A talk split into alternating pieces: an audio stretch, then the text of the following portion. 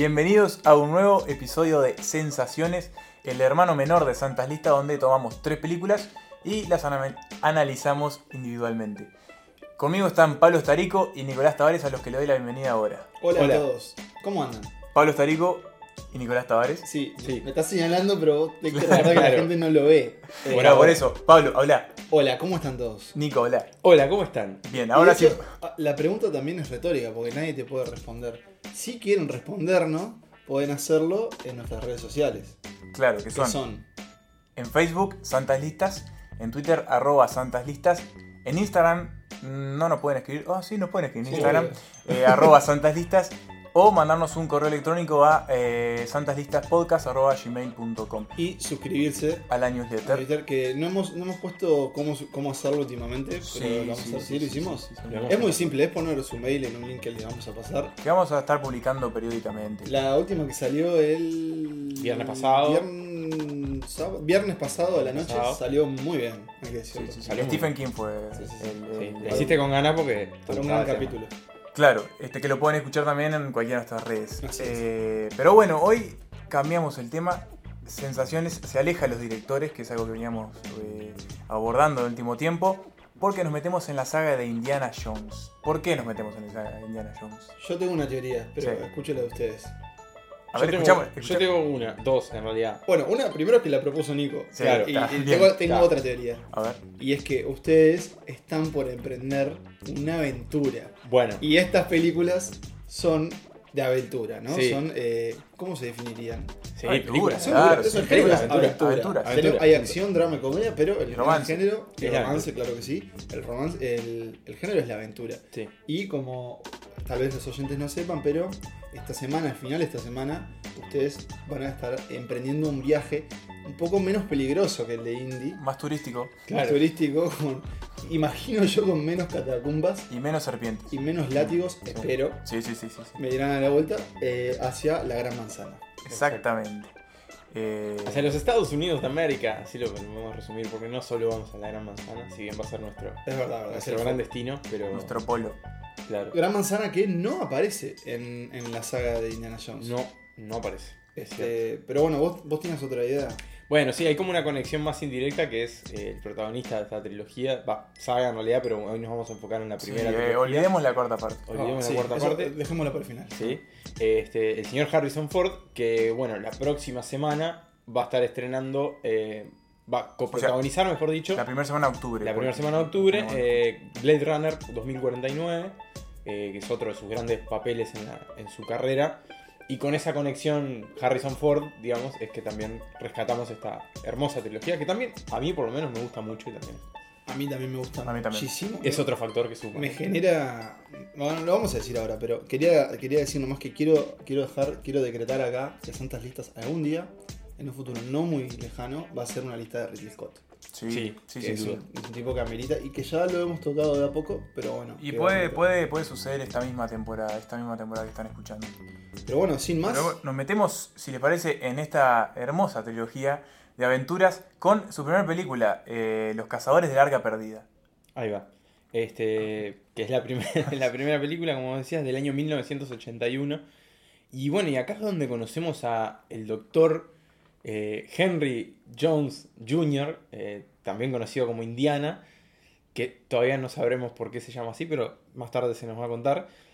Este arqueólogo barra profesor barra asaltador de tumbas, eh, porque bueno, digamos que, que muchas veces la forma en la que él adquiere sus, sus trofeos no es muy, Sí, muy sí. prolija, que digamos, este, y que es un gran aventurero al que conocemos de hecho en plena aventura, porque la película arranca con una escena eh, en la selva de Perú, en 1936, se nos da ese dato, y que es la década donde se ambientan estas, estas películas, en las que él se mete a un templo a recuperar un ídolo de una tribu local. Y bueno, es la famosa escena que él termina perseguido por una piedra, un gigante, perse- que lo va corriendo por un Parodiada un e, túnel, e imitada parodiada, millones imitada de veces. por todo el mundo. Y que es una de las grandes escenas del cine de, de aventura de, de los últimos tiempos. Y que ya marca la tónica de lo que vamos a ver en esta película. Que aparte es acompañado por un jovencísimo Alfred, Molina. Sí, exactamente. Este, que, que Que tiene ese gran momento, escena, sí, además tiene ese gran momento de traición cuando están, tienen que escapar y hay un precipicio en el medio y él le dice, Alfred Molina le dice, dame el tesoro y yo te tiro el látigo.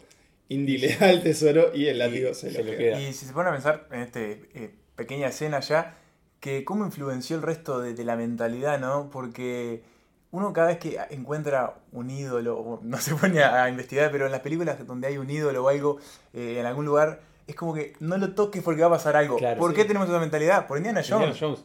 Que aparte en esa escena ya no- nos pinta el personaje porque lo vemos usando el látigo, teniendo como escenas más de, más de acción, más atléticas. Se nos muestra también que es un tipo que tiene experiencia en esa tarea, que es un tipo con inteligencia porque él tiene esa, esa idea de cambiar el ídolo por la bolsa de arena y que lo va midiendo a ver cuánto podría pesar. También se nos muestra que es un tipo que es capaz de improvisar sobre la marcha y que es como su gran forma de resolver los problemas Porque generalmente las cosas salen mal. sale mal para él.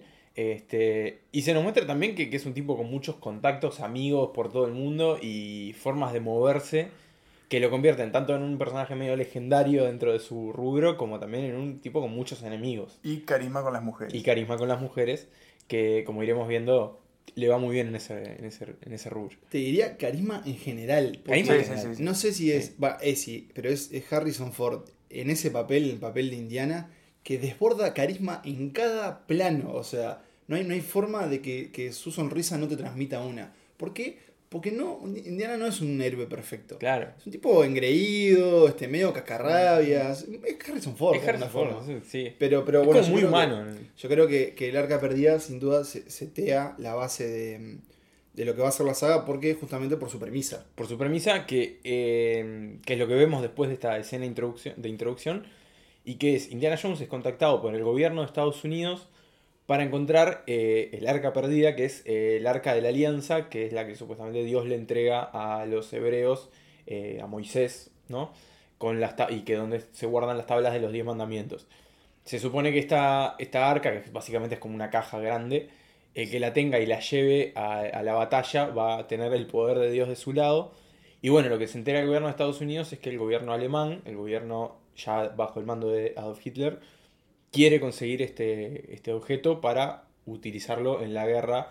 Para el mal. Para el mal, que todavía no- la guerra no ha La comenzado. que se viene. Y de hecho, en realidad eso es como una especie de pequeño anacronismo, porque en esa época, por ahí creo que yo, que al menos, que Estados Unidos no tenía muy en consideración lo que estaba pasando a nivel político en Alemania. Supongo No, que o sí, o por lo porque, menos no, bueno, no interesa en, pero al en- menos no era como- participar. Claro, claro, no tenemos nada contra ellos. antagonizar, Hitler de hecho, acaba claro. de tomar, como quien dice. Claro, no era un ¿no? enemigo, En el 33, tres años después. Eso bueno, es como para tener una excusa de un villano clásico como son lo- los nazis.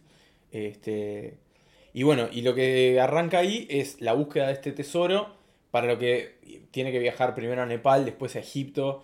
Es una recorrido- trotamundos. Un trotamundos, este, y con la ayuda de, de Marion, que es una vieja, un viejo romance de él, con la que vuelve a contactar porque el padre de ella era un experto en el arca.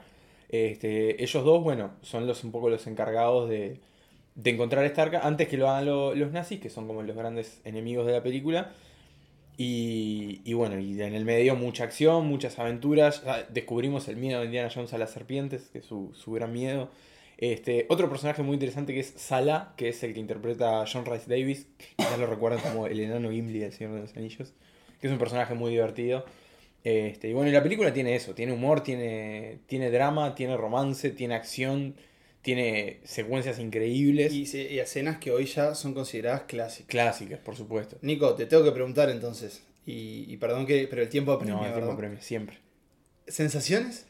Bueno, es una película que yo ya había visto mil veces, de hecho las tres las vi mil veces. Esta creo que es la que tenía menos vista y la vi de nuevo. ¿En serio? Mirá. Sí, y, y nada, y es, es, es entretenimiento puro y duro. Es eh, sin entretenimiento, no hay otra forma de definir a esta película y a las tres. Es una maravilla, es un clásico bien merecido. Y bueno, y ese equipo de Steven Spielberg, el director, y, y Harrison Ford que trabaja muy bien. Y George Y Lucas del Lucas, claro. va como Eso- es uno eso de los autores de la Creo que idea. hasta ahora habíamos obviado a Spielberg, eh, por tal vez por un apuro, pero obviamente esto es una saga fielmente asociada a él. Este, aparte él venía a hacer sus tres películas, que eran, que eran Tiburón, Encuentros cercanos del tercer tipo, no recuerdo la tercera. Pero yo quería contar que para mí lo, importante de esta saga, y lo hago bien rápido, es que justamente muestra ese trabajo en, en amigos, En Amigos. con Lucas ya habiendo estrenado Star Star Wars. Wars. De hecho hay una historia muy buena que hace Spielberg y es, ellos tienen una tradición con sus películas, es que se iban a Hawái unos días antes armaban un castillo de arena y decían que si la primera ola de la marea alta lo tiraba, la película iba a ser un fracaso. Ponele que le pasó con Howard the Duck. Pero si la, peli si la, si la ola no tiraba, ese, ese castillo de arena iba a ser un éxito. Y de hecho este lo fue. Este lo fue. Pero bueno, anécdota. para mí es eso sí. es como, como un, un símbolo de estos amigos trabajando en conjunto. Claro. Aparte, de hecho, supuestamente a Lucas se le ocurrió la idea eh, tipo tres días antes de que estrenara Star Wars. Y ahí ya empezaron la, la- la A maquinar. maquinaria. Sí, sí. Y bueno, justo con Star Wars creo que son como grandes del entretenimiento y tienen como eso de, de las series clásicas de aventuras de los seriales viejos de los 30, 40, 50. ¿En Que obviamente Lucas y Spielberg lo vieron de niños y se llevan a formato película en este, en este tipo de Claro, que es como el héroe ordinario. Y incluso Claro. eso iba a decir, los personajes de, de mm, Han Solo y Indiana Jones de alguna manera tienen muchos puntos en contacto. Sí, sobre sí, todo sí, esa duda. actitud que tienen frente a, frente Que, a todo. Perdón, eh, Indiana Jones que originalmente no iba a ser Harrison Ford, ¿Qué iba a ser? Tom Selleck, con Mirá. su gran bigote. Mirá. Bueno, mejor que no lo fue. Mejor que no. Bueno, y- Pero- y, de hecho, una cosa, de una de, de- de las maravillas de esta asociación entre Lucas y Spielberg, este, que junto con Coppola y todo el resto de los directores de los 70 70. eran muy, muy amigos, es que Spielberg cuenta que él, eh, esto lo escuché en una conferencia que él da, cuenta que él ta, aceptó dirigir esta primera, pero Lucas ya le decía, vos, si esto funciona, Dos más seguro. dos más seguro. Y él entonces se vio comprometido a hacer Sí. esta, estas dos películas más. Y la segunda fue Justamente, justamente... Vino una segunda, que Sí, fue la segunda. eh, el templo... No, Sí, el templo de El la- templo perdido. El templo de la arrancar eh, mal. Que eh, la vimos después, o nosotros no, nosotros no porque la gente la vio después en cines, pero es una precuela. Es una... pre- eh, pedimos disculpas por la interrupción, pero... No, no, sí, sí. Eh, es una precuela porque eh, ni Spielberg ni Lucas tenían intención de retomar a los nazis como enemigos para esta película. Entonces decidieron decir, bueno, ¿qué pasó con Indy antes de Los Cazadores del Arca Perdida? Y ahí empezaron a imaginar un poco sus años previos. Es por eso que esta película, No recordaba El. Templo Perdido, se sitúa en 1935, un año antes de eh, los acontecimientos de la- la- Los Cazadores del Arca Perdida. Qué bueno, entonces lo tenemos a Indiana Jones en, en China, en Shanghai, eh, donde bueno, está haciendo estos clásicos tratos que hace él, eh, eh, yo te robo tal cosa y vos me das tal cosa que quiero. Eh, Sí. Perdón que te interrumpa. Tiene un arranque muy Bond, ¿no te parece? Como Eh, muy ellos de trajes, en, en Están en como en Hay un número musical, de cabaret, Con un dragón ahí. claro, una especie de cabaret, donde bueno, están ahí sentados con unos chinos Él está de negociando. smoking blanco. Sí. Está de smoking. Y bueno, la cosa que se entra a complicar en ese, en ese, Intercambio, en ese encuentro. bar donde están, eh, los chinos lo traicionan a él y él decide robar un diamante que es el que él iba a entregar a esta, a esta gente por, a cambio de, de una información, si no recuerdo mal. Y se escapa con eh, la mujer que, una mujer que estaba cantando ahí. Que bueno, eh, se escapa porque estaban ahí y la agarró como escudo y dice, bueno, nos vamos. Eh, y se escapa junto a otro gran personaje de esta película que es... eh, Short Round. No recuerdo el nombre en español, cómo que se dice. Pero bueno, es una especie de tapón, creo que se, se Tapón, le llama, creo que o algo sí, así. algo así. Que es un niño ch- chino, si no me equivoco, que Indy rescató de la calle y bueno, se hizo como su, su, su seguidor. Claro. La cuestión es que ellos escapan y, y viajan en un avión pensando que se estaban escapando hacia Estados Unidos. eh, pero resulta que ese avión estaba todo planeado para que los pilotos saltaran en medio del aire y dejaran que se estrellara contra las montañas eh, de, de, de del Himalaya. La cuestión es que se salvan, obviamente, y empiezan a. eh, descubren un- una especie de pueblo indio que está, está como bajo los efectos de una maldición de un templo que se volvió a habitar recientemente. Los niños están desapareciendo de ese pueblo y además robaron una piedra, una especie de piedra sagrada de este pueblo. La cuestión es que, bueno, eh, Indy, esta mujer y su amiguito deciden ir hasta el templo eh, a ver qué está pasando porque se comprometen con esta gente, con este pueblo. Puede, puede ser que, que yo no lo tengo tan claro, pero est- esta película fue como la más. La que tuvo eh, un recibimiento peor por parte del público. Claro, Se le criticó como, como. esto lo leí ahora, ¿no? Pero como se le criticó cierta violencia o más violencia en comparación con la anterior. Justamente, eh, en el templo donde finalmente encuentran, hay una especie de culto a, a la, a- a la muerte y a, y bueno, a una, una diosa que se La llama diosa Kali, que la diosa Kali, eh, donde, bueno, sí, tiene unos rituales bastante sangrientos con los corazones y eso que, bueno, es bastante gráfico y sobre todo para la época. Uno lo ve ahora y dice, ah, es bastante complicado lo está pasando en pantalla. Y, y si- imagínense entonces en el año que se estrenó. Aparte creo que también fue re- esta peli fue medio responsable de, de generar el famoso rating PG-13. Claro, que es como fue las la primera. películas no tan violentas, pero que No de para cierta niños, edad, claro, claro. tiene que estar acompañado de un adulto y demás. Es Y- cierto que, que, que tal vez se haya sido con más. eh, Es más sombría que, anterior. Una porque es más oscura y era algo que ambos lo querían hacer, tanto Spielberg como Lucas. Querían homologar como ese eh, El Imperio contraataca. Claro. Que la segunda Wars. siempre fuera la, la la segunda fuera un poco más oscura para el final del viaje. El tema es que esto es una precuela, entonces eh, fue diferente. raro, claro. Además, me parece que eso fue otra de las cosas que, que hace que esta sea como un pequeño posito en la trilogía eh, de, de Indiana Jones, que no significa que sea una mala película, porque es súper entretenida. La aventura no para nunca, ni en el templo, ni en las selvas, ni nada. Y, y la verdad que lo único que se le puede eh, achacar a esta película es que su personaje femenino No da bastante bueno pena, o sea, sí. no, no está para nada, está solamente como interés romántico, ni siquiera tiene... Te Sí. termina fastidiando, porque Claro, lo que hace por es ejemplo, gritar. Marion en la primera tenía Claro. escenas de acción, era un personaje mucho más No, interesante. En y... este, en este caso, lo único que hace este, el personaje este femenino, no recuerdo su, su nombre, es gritar por la selva y nada más. ¿Pu- ¿Puede ser que estas hayan sido tus sensaciones? Y ¿O- esas fueron... ¿O, querés Me- otras? pregúntemelo. Bueno, ¿sensaciones? Las acabo de decir. bueno, y con este retroceso al pasado, pegamos un nuevo salto al futuro porque se viene la última cruzada. La tercera. Me estás llamando a mí, exacto. Emanuel que vino muy televisivo. Eh, la última cruzada, eh, que lamentablemente no fue la última para, para Indy, Sí. eso ya lo vamos a ver al final. Pero bueno, ¿de qué va esta, esta tercera parte? Este cierre de la, de la trilogía original, si es que existe, así- se puede definir como trilogía original. Pero bueno, de esta saga es que eh, incorpora un gran personaje Me y pongo un pie. gran actor. Y es al padre de Indiana Jones, que es Henry Jones Sr., interpretado por Sean Connery. Eh, al igual que su hijo, es un tipo, es un académico, interesado también en la historia, eh, en la arqueología y demás, pero que tiene un interés específico y muy particular y es el Santo Grial, la búsqueda del Santo Grial. Y al igual que la primera película, que el Arca Perdida, este va a ser como el objeto que dispara la película, porque Indy, eh, Indiana Jones, va a tener que recuperar a su padre primero, que está en plena búsqueda del Santo Grial. Em, no, no voy a aclarar mucho más de qué va la, la- la premisa. Sí voy a decir que se repiten cosas que ustedes ya nombraron. Por ejemplo, vamos a tratar por varios, varios países del mundo, que es algo que tiene mu- mucho con, con James Bond también. Claro, ¿no? de espías Esa cosa como de ir de un país Sí. a otro buscando.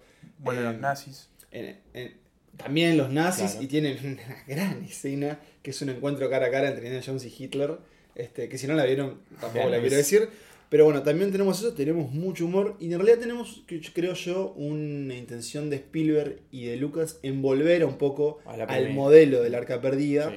Este, pero además incluye para mí algo, algo muy bueno que es la, la escena inicial, que también podría, podría como verse como un paralelo del, arca, del inicio del arca perdida, y es el joven Indiana Jones, interpretado por River Phoenix. Porque se nos muestra en un flashback a Indiana Jones de, de adolescente, como Boy Scout, en su primer encuentro, digamos, con... em, a ver, sin- ¿cómo decirlo sin decir? Él se va a vamos a, se nos va a revelar un montón de cosas que conocemos de él por las otras películas que tienen su origen. Por ejemplo, su look. Esa cosa como El de- de, sombrero. camisa color khaki, chaqueta, el sombrero, el látigo. Y por qué le tiene miedo a las serpientes. No, no es que le tenga miedo, pero las odia, las Eso aborrece. Claro. Eh, que por ejemplo también el padre, este, Henry Sr., eh, odia las ratas. Las ratas. Y por ejemplo, descubrimos cómo se hace la cicatriz que tiene en el mentón. Bueno, eso, eso es una cicatriz que tiene Harrison Ford, pero la incorporaron a la Hay una escena en, en la que, bueno, cuando el joven Indiana Jones consigue el látigo, no importa cómo, eh, y en su primer, digamos, uso de él, se Claro. hace la cicatriz que, que Y claro, que Harrison Ford También vemos por qué se llama Indiana. Bueno, y... y no, vamos- Pero ta, no lo digamos, No, no lo lo quiero revelar No lo por, si hay, no, por si alguien no la vio, pues siempre puede haber, pero vamos a descubrir, porque en toda la Y si película su padre... alguien que vaya y la vea. Exacto, su padre le dice Junior, le dice, no me diga Junior. Este, en un momento le dice, ¿Qué, ¿pero qué es todo esto de que todo el mundo te dice Indiana? Y ahí se explica por qué y es, es una maravilla. Maravilla. Eh, yo creo que la última cruzada está ahí a la par con, con el arca perdida. A mí creo que hoy me gusta más esta, creo que es muy A mí sólida. me gusta más la última cruzada. Eh, sí, la A mí me gusta cruzada. más eh, lo de Arca Perdida. No sé, a mí creo, creo, que, creo que acá es cuando mostramos que todas las partes están. Todo el mundo está como. ah, en, su, en su mejor, Sí. eh, no sé, juego, rendimiento. Incluso Harrison Ford, ese dúo que se hace entre los dos, entre John Connor y Harrison Ford, es invaluable. Cada escena de ellos es muy entretenida. Hay un momento de profundidad también cuando, cuando Indy le, reprocha que es un padre que ha, estado ausente, que ha estado obsesionado por este santo grial. Y igual yo quería preguntarles algo que creo que es la mayor falla, y tal vez para ir cerrando de, esta saga, y es, como, como sabemos, y creo que Nico ya lo dijo, eh, Indiana Jones es un profesor también. Entonces yo me pregunto, esos pobres alumnos, ¿cuándo tienen clase? Eh, no ¿Cómo- estudian. cómo Hay fu- suplente, la Horas libres, ¿eh? libres. ¿Cómo funcionan esos, esos semestres académicos? Eso creo que es la, la mayor falla. Y Yo la que yo noté, que- por ejemplo, en el, perdón, en el arranque de, la última cruzada, él empieza dando clases, este, demuestra que los alumnos lo adoran. eh, yo no Las sé si alumnas lo aman. la adulta- la- claro, lo miran con, con los ojos embelecidos, pero yo me quiero saber cómo es la currícula del Dr. Jones, porque, porque claramente sus aventuras este, ahí... Capaz que son clases No tiene puntuales. mucho tiempo, ¿no? Puede ser, Para- capaz que son lecturas, no sé. Seguramente le- a los alumnos le dicen, eh, nos tocó Indiana Jones, bueno, eh, Suerte en pila, suerte pero sabes pila, dónde te tenemos un año de vacaciones. Examen libre. Pero bueno, señores, estas fueron... Nunca No, me pregunto. Porque siempre- nunca le preguntás Ay, al pobre tipo, siempre. Pablo, perdonalo. Pablo, perdoname, Sensaciones. perdoname. Bueno, Nicolás, ya que me preguntás, sensaciones. La última cruzada es un hermoso cierre en lo que, en lo que consideremos la trilogía, la prim- no sé, la trilogía de Indiana Jones. eh, y tiene de todo, tiene todo lo que tienen las anteriores. Este, tiene esa cosa como también como jugar con las religiones y los mitos, ¿no? Hay como hay elementos de fantasía. Sí. Este, pero también tienen como esas, esas cosas maravillosas que son las trampas y los acertijos. Y, y generalmente, si bien en muchas veces Indy resuelve todo a piñazos, gran parte del tiempo Hay tiene que hacerlo, claro, eh, reso- resolviéndolo con su ingenio. Y es un tipo que además sabe latín, sabe un montón de otros idiomas, o sea, sabe un montón de historias. Es como. Es casi el héroe ordinario perfecto. Yo creo que de alguna manera todos los que la hayan visto de chicos quisieron ser alguna vez Indiana Jones, ¿no? Todos Sí. quisimos ser ese tipo explorador, recorriendo el mundo, eh, descubriendo nuevas culturas, no sé. Sí. Es, eh, debe ser la vida más divertida que se me imagino, me imagino en este momento. Sin duda, eh, esta, esta saga nos, nos antecede, este, porque de hecho todas las películas nacieron antes que nosotros eh, nacieron. Todas sali- salieron Sí, antes que sí, nosotros na- se na- nazcamos. Y, pero, pero sin duda haber visto esto de joven en el cine haber sido una haber sido. Es una, es una trilogía que me gustaría muchísimo ver en una sala, Sí, sí, en una pantalla gigante. Y bueno, yo les quería preguntar a ustedes que, qué piensan un poco, y bien breve, porque estamos pasados de lo que hemos dicho que es el tiempo, el límite de sensaciones, qué piensan de la, de la cuarta película y qué esperanza tenemos eh, que tiene Santas Litas de la quinta, que se viene en viene 2020. 2019 o 2020. Yo creo que es 2020. Puede ser. Yo lo ser. resumo con dos palabras. Innecesaria la primera pregunta, innecesario La- la- para la primera sí. pregunta y cero para la segunda. ¿Cero expectativas? Sí. Yo creo que después de lo que pasó en la cuarta, que es eh, la calavera de cristal, La calavera, sí, el reino de la calavera de cristal. el reino de la calavera de cristal, yo creo que puede haber una chance de redención todavía. El tema es que, ¿qué podemos ver de... ¿Queremos ver a, a Indy viejo? ¿Queríamos ver a, Sí. a, a Han Solo viejo? No sé, yo creo que... Yo Yo creo que en el caso de Han se Solo es un poco hizo diferente, bien, y se hizo bien, ahí para, para mí. Sí. Ahora, en esta vez ya, ya tuvimos a, a Indiana Jones viejo y para mí no, no rindió. Y si porque y si pifia de vuelta, vamos a ir Claro, con la imagen de un Indiana Sí. Jones con dos películas malas. De todas formas, quiero, quiero recomendarles, y esto probablemente vaya en la newsletter, Ah, a eh, ver. algo que, que me encontré que no conocía es, obviamente, esta fue una saga, una- como una franquicia, digamos, eh, muy exitosa a nivel económico para la época, y generó otras cosas. Por ejemplo, una serie que se llama Las Jóvenes... Las aventuras del sí. joven Indiana Jones. de Chronicles of the Young Indiana Sí. Jones, algo así, o Las Jóvenes Aventuras de Indiana Jones. Algo así. Que es con otro actor. Y de hecho se muestra a un Indiana Jones joven, a un poco más joven, o sea, niño, un poco más joven que Harrison Ford y de viejo. Pero hay un capítulo que tiene a Harrison Ford Claro. más viejo, que es él con un indio eh, siendo perseguido en un auto por la nieve. Dura, es una apertura del capítulo de 7 minutos. Mírenla porque es, Es la película perdida de Indiana Jones. Claro. Así que No bueno, la tengo, la voy a ver. Sí. sin más, este, Señores, eso fue todo por en este Sensaciones de Indiana Jones. me encantó repasarlo. La verdad me que encantan fue- estas películas. Es, es una trilogía que creo, todo lo que la vimos la llevamos un poquito Sí, en el sí, corazón, sí, ¿no? sin Es, es un Es personaje una de las grandes obras del cine. Me gustó lo que dijo Nico, me encantaría verla en la, en la pantalla grande. Una cosa que no dijimos, la música Es, Claro. es otro es- protagonista. Y la sí. escuchás y Es un la sí, en es cualquier lugar. cuál Es es. como la Star Wars, es como la de... De hecho está sonando en este momento. Sí, la Sí. estamos escuchando, mirá. Sí. Que Sí, sí. pa, me emociono, lo escucho y me emociono. Bueno, y con esta música, señores, nos vamos, porque las redes ya las repasamos. Sí, ya la repasamos. Y estamos pasados de tiempo. Así que bueno. Así que. Gracias por venir. Gracias Bueno, por escuchar. en su aventura. Y sí, vamos a ver. Creo que no vamos a tener tantos eh, eh, eh, contratiempos No, como creo que indie. no, creo que no. Pero esperemos que nos vaya bien. Sí. Así que nos reencontramos con todos. En realidad, no, nosotros sí, físicamente, Físicamente. pero con la gente no, porque esto sigue, ¿verdad? Claro, nosotros ya. En este momento, o sea, esto que están escuchando va a ser seguido por la grabación de dos episodios más para dejar todo prontito y que ustedes no se pierdan santas listas. Eso es lo lindo de hacer podcast, ¿no? Uno puede hacerlo cuando y como quiere. Exactamente. Así que, bueno, señores, será hasta la próxima. Hasta el próximo Sensaciones o hasta el próximo capítulo de Santas Listas. En minutos. En minutos. Chao, mundo. Chao, mundo. Santas Listas es un podcast creado, producido y conducido por Emanuel Bremerman, Pablo Estarico y Nicolás Tavares. Nuestra música es utilizada bajo licencia Creative Commons y procede de www.bensout.com. Nuestra identidad visual fue diseñada por Santiago Musetti. Pueden seguir a Santas Listas en Facebook y encontrarnos en Twitter e Instagram como arroba Santas Listas.